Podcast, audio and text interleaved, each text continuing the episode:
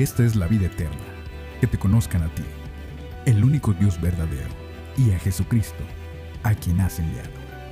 Dios y yo, un podcast semanal de JDS.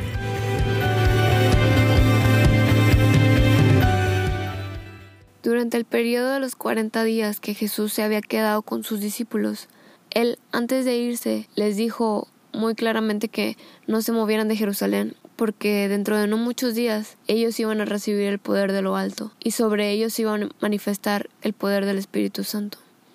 Y transcurrieron específicamente diez días hasta que llegó el día del Pentecostés. Y fue ahí, en esa fiesta, donde el Espíritu Santo se manifestó de una manera sorprendente entre los seguidores de Jesús que se encontraban juntos orando. Y en ese momento se escuchó del cielo un, un estruendo y un viento recio azotó todo el lugar. Y fue ahí donde el Espíritu Santo les dio a aquellos que estaban reunidos diferentes idiomas para que hablasen de las maravillas del Dios vivo. Este evento llamó tanto la atención de judíos piadosos que venían de todas las naciones bajo el cielo. Así la multitud se acercó a causa del gran estruendo y se sorprendieron porque escucharon a estos hombres hablar en sus propios lenguajes. Al ver la multitud, Pedro rápidamente se puso de pie junto con los demás apóstoles para dar una explicación de lo que estaban presenciando aquellos hombres. Y Pedro así comienza su primer sermón el cual es, una, es un enfoque de la unión entre las escrituras para explicar esta realidad de la venida del Espíritu Santo y de la realidad de Jesús como el Señor y el Mesías prometido. Pedro inicia su discurso refiriéndose a su audiencia como varones judíos y todos los que viven en Jerusalén, porque es importante denotar que al ser el día del Pentecostés era una fiesta muy importante para ellos y había personas judías de todo el mundo, de manera que este evento le daría un impulso muy muy grande al Evangelio. Así también es importante demostrar el por qué Pedro utilizó tantos argumentos del Antiguo Testamento para complementar su sermón. Y era porque se encontraban muchos judíos en aquella audiencia a la cual Pedro se estaba dirigiendo. Y después de aclarar que no estaban borrachos, Pedro presenta su primer argumento citando al profeta Joel. Es la promesa, se encuentra en Joel 2, 28 al 32, donde dice, Y después de esto derramaré mi espíritu sobre toda carne, y profetizarán vuestros hijos y vuestras hijas, y vuestros ancianos soñarán sueños, y vuestros jóvenes verán visiones. Y también sobre los siervos y sobre las siervas derramaré mi espíritu en aquellos días y daré prodigios en el cielo y en la tierra, sangre y fuego y columnas de humo. El sol se convertirá en tinieblas y la luna en sangre, antes que venga el día grande y espantoso de Jehová. Y todo aquel que invocar el nombre de Jehová será salvo, porque en el monte de Sión y en Jerusalén habrá salvación, como ha dicho Jehová, y entre el remanente al cual él habrá llamado. Citando a Joel, Pedro explicó aquella escena que vieron estos curiosos observadores, que el Espíritu Santo había llenado cada parte de, de aquel lugar y se había apoderado de las personas que estaban unánimes orando. Y así Pedro da introducción a su sermón con las palabras del profeta Joel, lo que proporcionó la explicación de este primer Pentecostés. Esta primera cita muestra que el fenómeno de hablar en lenguas cumple la profecía de que Dios iba a derramar su espíritu sobre todo su pueblo.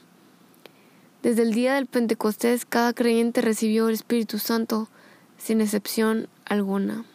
Y antes el Espíritu Santo era visto levemente, pero ahora en este gran día se había manifestado y se había derramado sobre toda carne como un torrente imparable.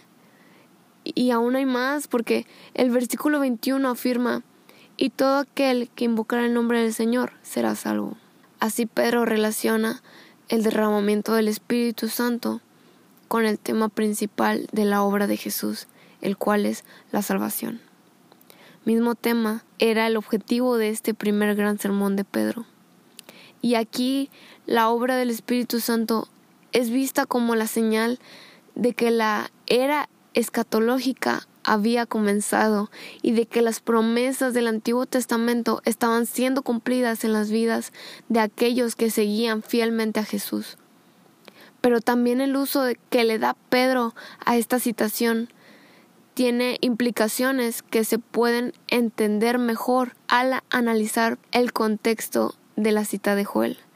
Y el contexto es este. Esa profecía era para llamar la atención del pueblo en aquel tiempo por parte de Joel al verdadero arrepentimiento después de que había sido invadido por plagas. Sin embargo, el Señor tuvo misericordia de su pueblo como siempre lo ha tenido y prometió restaurar la tierra a su prosperidad pasada.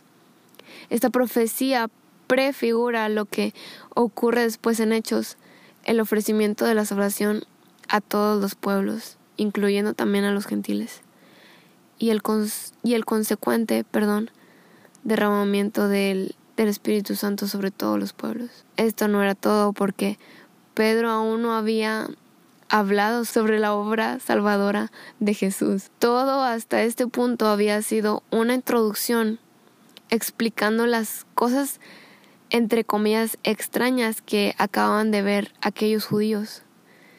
Y ahora Pedro traería el mensaje esencial.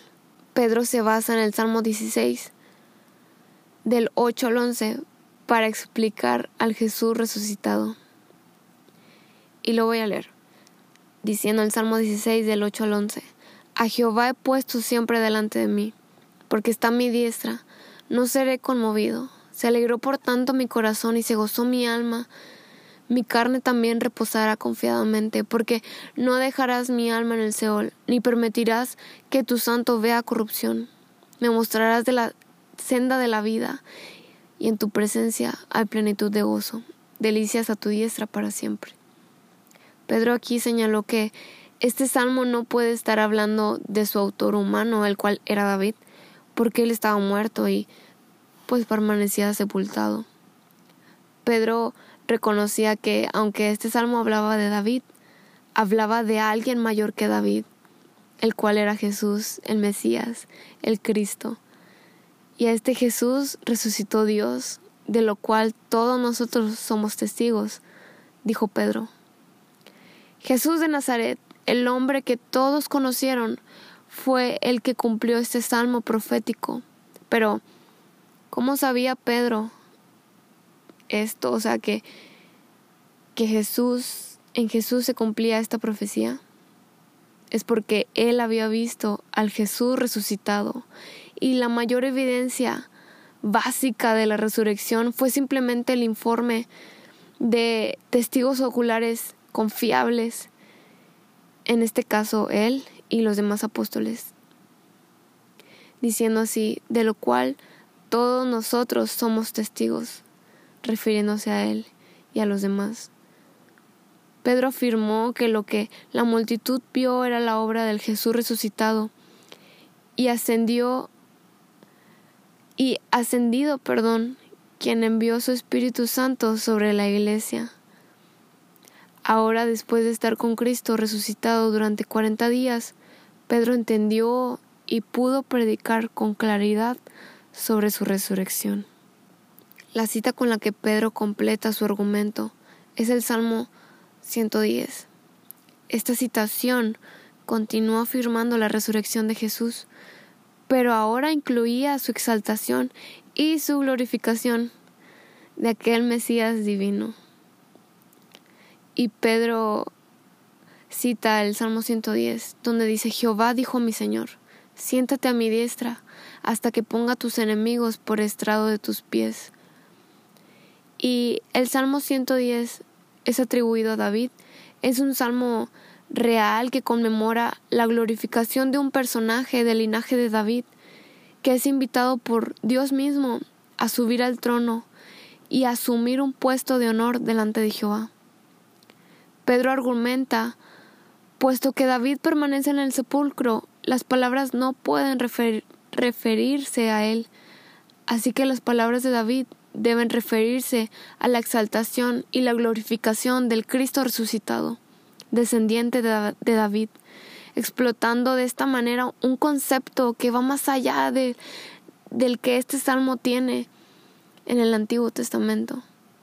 Pedro usó esto para mostrar que el Mesías es de naturaleza divina, porque verdaderamente Jesús es Dios, y Pedro lo sabía muy bien.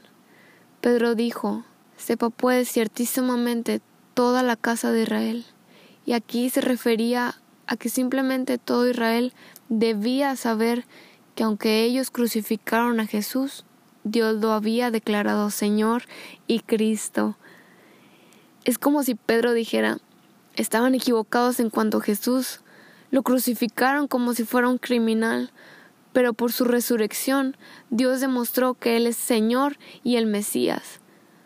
Posteriormente a esto, Pedro dijo, Todo aquel que invocara el nombre del Señor será salvo. Cuando Pedro al final de su sermón les exhortó a todos los oyentes con esta oración, no podía caber duda en ellos sobre la identidad del Señor a quien Pedro había hecho referencia, porque todos entendieron que se refería a Cristo Jesús, el Señor Dios Todopoderoso. Y con dolor los oyentes de aquel discurso preguntaron a los discípulos, hermanos, ¿qué haremos? Pedro los invitó a arrepentirse y a bautizarse en el nombre de, Jesucristo para recibir el perdón de sus pecados y asimismo recibir el don del Espíritu Santo, el regalo del Espíritu Santo. Y el efecto que produce el sermón de Pedro es en gran manera sorprendente, porque los oyentes que habían escuchado a Pedro hablar con denuedo habían entendido y se sintieron identificados con el argumento que Pedro presentó reaccionando con pungidos de corazón, es decir, con dolor, con tristeza, de verdad en sus corazones. Y aquel día casi tres mil personas fueron añadidas a la iglesia del Señor. De esta manera, con el poder del Espíritu Santo, el Evangelio se empezó a expandir por todas las naciones bajo el cielo a través de aquellos que creyeron en el mensaje. Y este sermón no tenía preparación tras sí pues fue dado espontáneamente. Pedro no se despertó esa mañana sabiendo que él iba a predicar a miles y que miles vendrían a Jesús como resultado. Sin embargo, podemos decir que fue un sermón muy bien preparado, pero fue muy bien preparado porque la vida de Pedro anteriormente se relacionó tan bien con Dios y con Jesús. De esa manera fluía espontáneamente de esa vida y de una mente que pensaba y creía profundamente quién era Jesús y que Él había resucitado a los muertos, siendo Señor y el Mesías prometido, glorificado por Dios Padre para siempre. Y es mi aportación el día de hoy, es un estudio acerca del el primer discurso de Pedro, según Hechos 2, y mi deseo es que Dios los bendiga, hermanos, en gran manera. No olvides compartir este episodio. Síguenos en nuestras redes sociales y te invitamos a nuestros cultos juveniles todos los sábados a las 6 pm. Dios y yo, un podcast semanal de JDS.